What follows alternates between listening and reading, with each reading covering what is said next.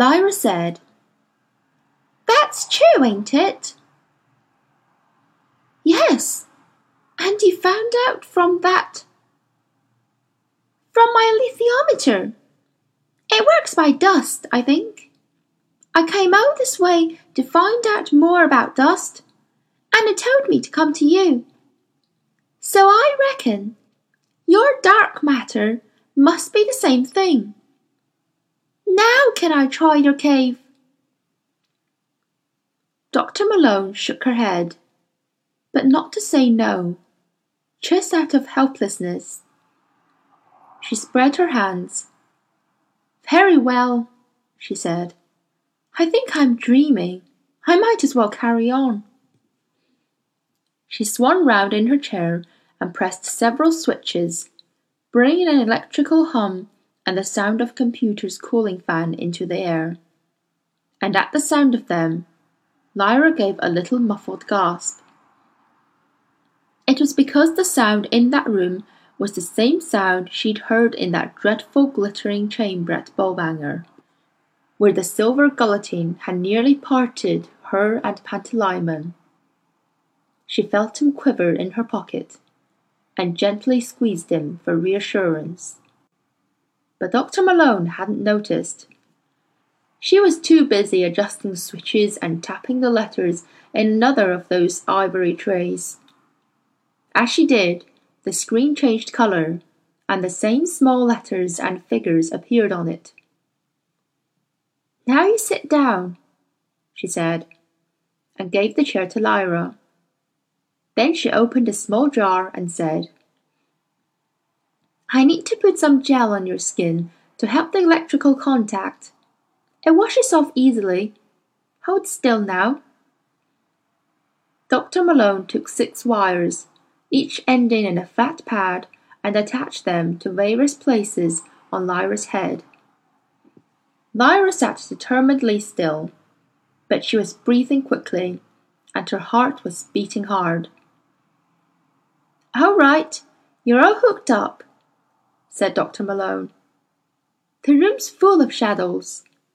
The universe is full of shadows. Come to that. But this is the only way we can see them.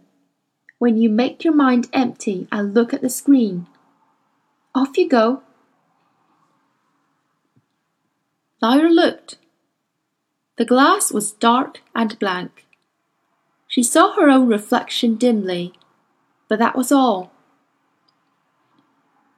As an experiment, she pretended that she was reading the alethiometer and imagined herself asking, What does this woman know about dust? What questions is she asking? She mentally moved the alethiometer's hands around the dial, and as she did, the screen began to flicker. Astonished, she came out of her concentration, and the flicker died. She didn't notice the ripple of excitement that made Dr. Malone sit up. She frowned and sat forward and began to concentrate again. This time, the response came instantaneously. A stream of dancing lights for all the world like the shimmering curtains of the aurora, blazed across the screen. They took up patterns that were held for a moment only to break apart and form again, in different shapes or different colours.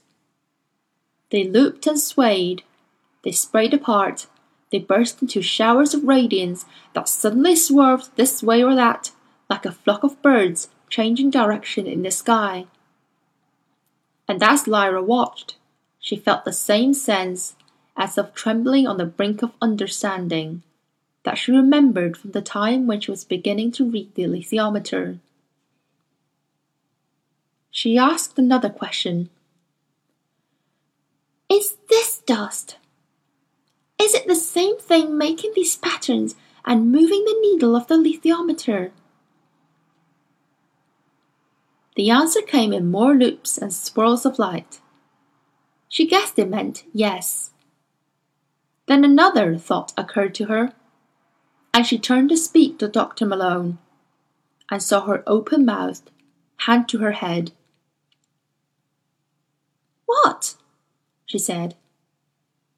The screen faded. Dr. Malone blinked. What is it? Lyra said again.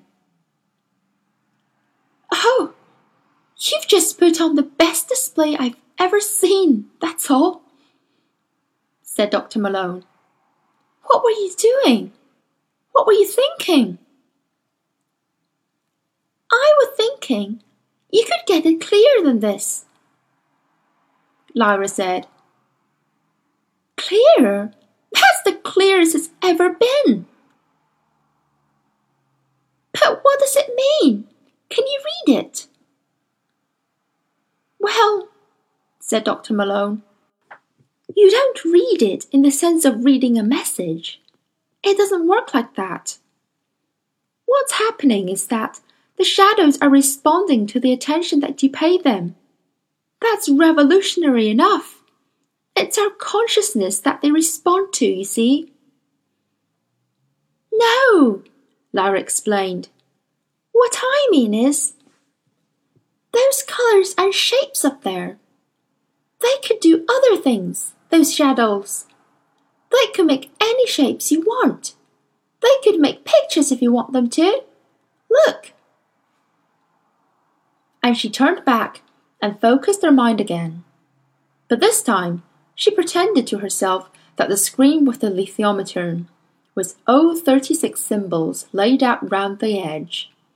She knew them so well now that her fingers automatically twisted in her lap as she moved the imaginary hands to point at the candle for understanding, the Alpha and Omega for language, and the Art for diligence, and framed the question What do these people have to do in order to understand the language of the shadows? The screen responded as quickly as thought itself, and out of the welters of lines and flashes a series of pictures formed with perfect clarity. Compasses, Alpha and Omega again, lightning, angel. Each picture flashed up a different number of times, and then came a different three camel, garden, moon. Lyra saw their meanings clearly and unfocused her mind to explain. This time, when she turned round, she saw that Dr. Malone was sitting back in her chair, white faced, clutching the edge of the table. What it says, Lyra told her. It's saying in my language, right? The language of pictures, like the alethiometer. But what it says is that it could use ordinary language too. Words, if you fix it up like that. You could fix this so it put words on the screen. But you need a lot of careful figuring with numbers. That was the compasses, see? And the lightning meant anbaric. I mean, electric power. More of that. And the angel. That's all about messages. There's things it wants to say. But when I went to that second bit, it meant Asia. Almost the furthest east, but not quite. I don't know what country that would be. China, maybe. And there's a way they have in that country of talking to dust. I mean, shadows. Same as you got here. And I got with the. I got with pictures. Only their way use sticks. I think it meant that picture on the door. I don't understand it really. I thought when I first saw it there was something important about it. Only I didn't know what. So there must be lots of ways of talking to shadows. Dr. Malone was breathless. The I Ching, she said. Yes, it's Chinese. A form of divination fortune telling, really. And yes, they use sticks. It's only up there for decoration, she said, as if to reassure Lyra that she didn't really believe in it. You're telling me that when people consult the I Ching, they're getting in touch with shadow particles, with dark matter. Yes, said Lyra. There's lots of ways, like I said. I hadn't realized before. I thought there was only one. Those pictures on the screen, Dr. Malone began. Lyra felt a flicker of a thought at the edge of her mind and turned back to the screen. She had hardly begun to formulate a question when more pictures flashed up, succeeding each other so quickly that Dr. Malone could hardly follow them. But Lyra knew what they were saying and turned back to her. It says that you're important too, she told the scientist. It says you got something important to do. I don't know what, but it wouldn't say that unless it was true. So you probably ought to get it using words so you can understand what it says. Dr. Malone was silent. Then she said, All right. Where do you come from? Lyra twisted her mouth. She realized that Dr. Malone, who until now had acted out of exhaustion and despair, would never normally have shown her work to a strange child who turned up from nowhere, and that she was beginning to regret it. But Lyra had to tell the truth. I come from another world, she said. It's true. I come through to this one. I was. I had to run away because people in my world were chasing me to kill me. And the alethiometer comes from. from the same place. The master of Jordan College gave it to me. In my Oxford, there's a Jordan College, but there ain't one here. I looked, and I found out how to read the alethiometer by myself. I got a way of making my mind go blank, and I just see what they mean straight away, just like you said about doubts and mysteries and that. So when I looked at the cave, I done the same thing and it works just the same way. So my dust and your shadows are the same too. So. Dr. Malone was fully awake now. Lyra picked up the alethiometer and folded its velvet cloth over it, like a mother protecting her child, before putting it back in her rucksack. So, anyway, she said, you could make this screen so it could talk to you in words, if you wanted. Then you could talk to the shadows like I talk to the alethiometer. But what I want to know is, why do the people in my world hate it? Dust, I mean, shadows, dark matter. They want to destroy it. They think it's evil. But I think what they do is evil. I've seen them do it. So what is it, Shadows? Is it good or evil, or what? Dr. Malone rubbed her face and made her cheeks even redder than they were. Everything about this is embarrassing, she said. Do you know how embarrassing it is to mention good and evil in a scientific laboratory? Have you any idea? One of the reasons I became a scientist was not to have to think about that kind of thing. You got to think about it, said Lyra severely. You can't investigate shadows, dust, whatever it is, without thinking about that kind of thing. Good and evil and such. And it said you got to, remember. You can't refuse when they're going to close this thing down. The funding committee decides at the end of the week. Why? Because you got tonight then, said Lyra. You could fix this machine thing to put words on the screen instead of pictures like I made. You could do that easy. Then you could show them and they'd give you the money to carry on. And you could find out all about dust or shadows and tell me, you see?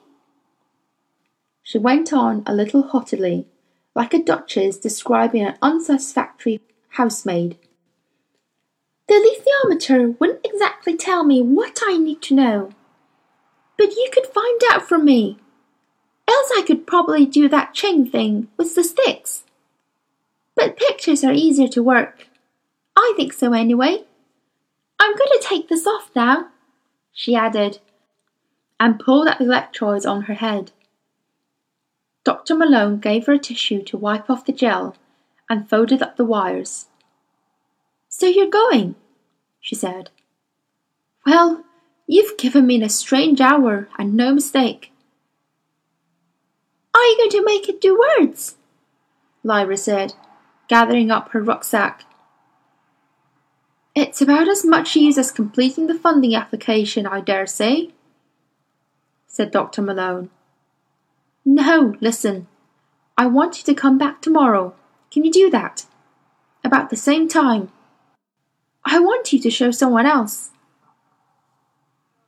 Lyra narrowed her eyes. Was this a trap? Well, all right, she said. But remember, there's things I need to know.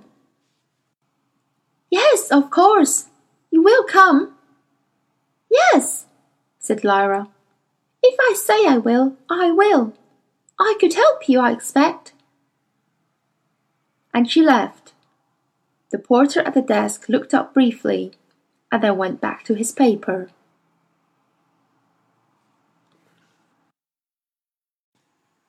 The Nunatak dig, said the archaeologist, swaying his chair round.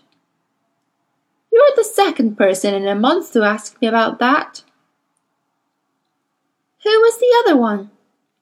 said Will, on his guard at once. I think he was a journalist. I'm not sure. Why did you want to know about it? he said. In connection with one of the men who disappeared on that trip. It was the height of the Cold War when the expedition vanished. Star Wars. You're probably too young to remember that. The Americans and the Russians were building enormous radar installations all across the Arctic. Anyway, what can I do for you? Well, said Will, trying to keep calm. I was just trying to find out about the expedition, really, for a school project about prehistoric people and I read about this expedition that disappeared, and I got curious. Well, you're not the only one, as you see. There was a big to do about it at the time. I looked it all up for the journalist. It was a preliminary survey, not a proper dig. You can't do a dig till you know whether it's worth spending time on it. So this group went out to look at a number of sites and make a report half a dozen books altogether. Sometimes on an expedition like this, you combine forces with people from other discipline, you know, geologists or whatever, to split the cost. They look at their stuff and we look at ours. In this case, there was a physicist on the team. I think he was looking at high level atmospheric particles. The aurora, you know, the northern lights. He had balloons with radio transmitters, apparently. And there was another man with him, an ex-marine, a sort of professional explorer. They were going up into some fairly wild territory. And polar bears are always a danger in the Arctic. Archaeologists can deal with some things, but we're not trained to shoot. And someone who could do that and navigate and make camp and do all the sort of survival stuff is very useful. But then they all vanished. They kept in radio contact with a local survey station. But one day the signal didn't come, and nothing more was heard. There'd been a blizzard, but that was nothing unusual. The search expedition found their last camp more or less intact, though the bears had eaten their stores, and no sign of the people whatsoever. And that's all I can tell you, I'm afraid. Yes, said Will. Thank you. Um, that journalist, he went on, stopping at the door. You said he was interested in one of the men. Which one was it? The explorer type. A man called Parry. What did he look like? The journalist, I mean. What do you want to know that for? Because. Will couldn't think of a plausible reason. He should have asked. No reason. I just wondered. As far as I can remember, he was a big blond man, very pale hair. Right, thanks, Will said, and turned to go. The man watched him leave the room, saying nothing, frowning a little. Will saw him reach for the phone and left the building quickly. He found he was shaking. The journalist, so called, was one of the men who had come to his house. A tall man with such fair hair that he seemed to have no eyebrows or eyelashes. He wasn't the one Will had knocked down the stairs. He was the one who had appeared at the door of the living room as Will ran down and jumped over the body.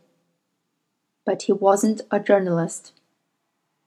There was a large museum nearby. Will went in, holding his clipboard as if he were working, and sat down in the gallery hung with paintings. He was trembling hard and feeling sick, because pressing at him was the knowledge that he'd killed someone. He was a murderer. He'd kept it at bay till now, but it was closing in. He'd taken away the man's life. He sat still for half an hour, and it was one of the worst half an hour he'd ever spent. People came and went, looking at the paintings, talking in quiet voices, ignoring him. A gallery attendant stood in the doorway for a few minutes, hand behind his back, and then slowly moved away. And Will wrestled with the horror of what he'd done and didn't move a muscle. Gradually, he grew calmer. He'd been defending his mother. They were frightening her. Given the state she was in, they were persecuting her. He had a right to defend his home. His father would have wanted him to do that. He did it because it was the good thing to do. He did it to stop them stealing the green leather case. He did it so he could find his father. And didn't he have a right to do that? Oh, his childish games came back to him, with himself and his father rescuing each other from avalanches or fighting pirates. Well, now it was real. I'll find you, he said in his mind. Just help me and I'll find you. And we'll look after Mom, and everything will be all right. And after all, he had somewhere to hide now. Somewhere so safe no one would ever find him. And the papers from the case, which he still hadn't had time to read, were safe too, under the mattress in Cittàgazze. Finally, he noticed people moving more purposefully and all in the same direction. They were leaving because the attendant was telling them that the museum would shut in ten minutes. Will gathered himself and left.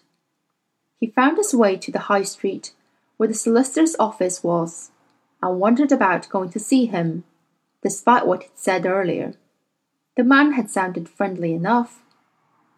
But as he made up his mind to cross the street and go in, he stopped suddenly. The tall man with the pale eyebrows was getting out of a car. Will turned aside at once, casually, and looked in the window of the jeweller's shop beside him. He saw the man's reflection look around, settle the knot of his tie, and go into the solicitor's office. As soon as he'd gone in, Will moved away, his heart thudding again. There wasn't anywhere safe. He drifted towards the university library and waited for Lyra.